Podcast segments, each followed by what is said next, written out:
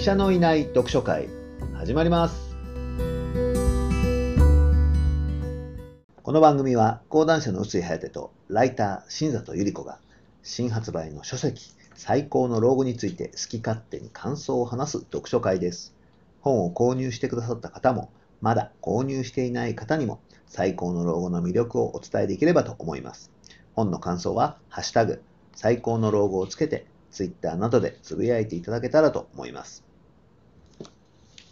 というわけで、医者のいない読書会第2回来ましたね。よろしくお願いいたします。1回で終了しなくてよかったですね。よかったですね。1回のはい再生回数が、えー10回未満だったら 終了しようと思ったんですけど、はい。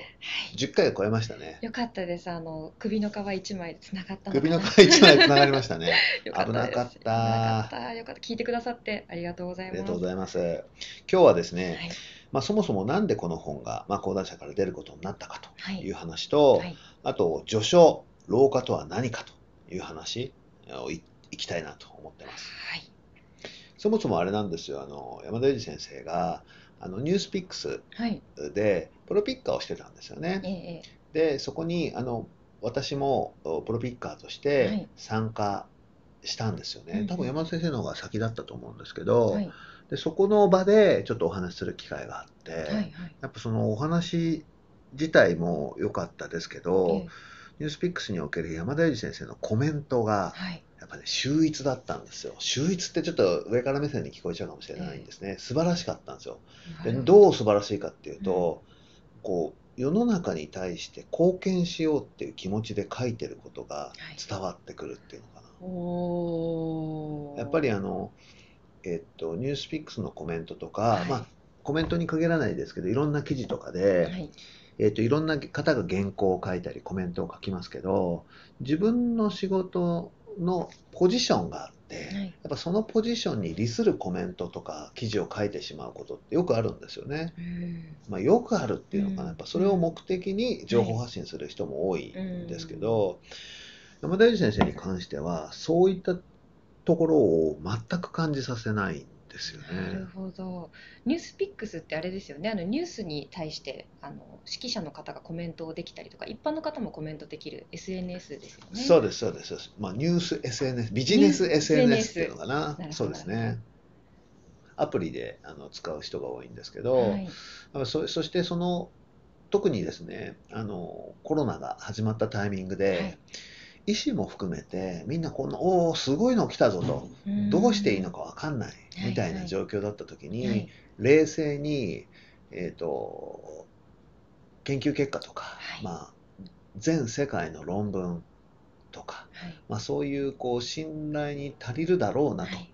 思われるものをベースに冷静な発言をしてくれたしてしていたのがあのはい山田裕二先生だったんですよね。ということは出会いはそもそもご紹介とかではなくニュースピックスだった。あそうなんです。そうなんですね。実は知らなかったです。たニュースピックスの中ででそのうんとプロピッカーのはいこう係するような方はいて、はいはい。その人には紹介はもちろんしてもらったんですけどなるほどなるほど。あの基本はそこではおご挨拶をして、はいあとはあの本当にコメントを見ていて、はいい、やこの人のコメントはちょっとあの普通じゃないなと。そうだやっぱもっと、ね。ニュースピックスっていうところには出てるけど、はい当時はまだ一般のメディアにはそんなにあの山田先生出てたりしてなかったんで、なるほど。はい、あのこれはぜひあのもっと山田先生のコメントとか記事が読まれるといいなと思って、はいあのミモレで最初連載をしてもらったんですよね。そういう流れだったんですね。はじゃあ臼井さんがちょっと半ば発掘したようないやいやいやいや。そんなこと言うと、はいそんなことはないんですけど、まあ、ええええいずれにせよ山田裕二さんというのははい。世に出てた人だと思うんですけど、まあ、きっかけとしてミモレで書いてくださいというお願いをしてでからですね、おはい付き合いが。はい。そうですねで書いてもらった記事も特にやっぱりコロナが激しくなった時とかあとワクチンがはいこう開発された時とかに冷静なトーンで書いてくださった記事はすごくたくさんの人に読まれましたね。あの時本当に何が本当なのか情報をどこから取っていいのかみんな情報の洪水にこう埋もれたというかどこかこう何かにすがりたいちゃんと正しい情報にすがりたいっていう気持ちあったと思うんですけどその中で、ね、きちんとエビデンスに基づいて冷静にお話ししてくれる方ってとっても貴重ですよね。いや、本当そうなんですよ。で、これはあの、まあ、メディアリテラシーみたいなもの、まあ、メディアリテラシーってこう、うんと、メディアとかはい SNS を含めた情報に接する時のこう前提となる知識として知っておいた方がいいなと思うことなんですけど、はいはい。やっぱその先ほどあこの間かな？ポジショントークみたいな話が多いのでうん気をつけた方がいいと思うんですよね。気をつけた方がいいっていうのはほらやっぱ自分のビジネスに得になるから発言するとかっていう方もすごくそういうケースもあるのでこの記事を書いてる人は、うんうん。あるいはこのコメントを書いてる人はどんな目的でこの言葉を発してるんだろうかみたいなことを察する力って結構今の時代は特に重要なんじゃないかと思いますね。そうですね。その発言の背景とか文脈みたいなものを読み取る力っていうことですよね。そうですね。いやー気をつけていきたいなと思います。まあ、でも山田先生はそういうものを感じさせないで、うんまあ、みんなが必要とする情報をどんどん出してくれたんですよね。それがもうコメントから伝わってきたっていうそうです、ことそうです、そうです。ねで、それをまあミモルで連載していたら、まあはいは、いうちのあ講談社の中の書籍の編集者も山田先生のこう話はぜひ本にしたいねっていうふうになってですね、なるほど。あの僕と一緒にこうそその人と相談しながら、はいじゃあどういう形の本だったらいいだろうかみたいな話をして、はい。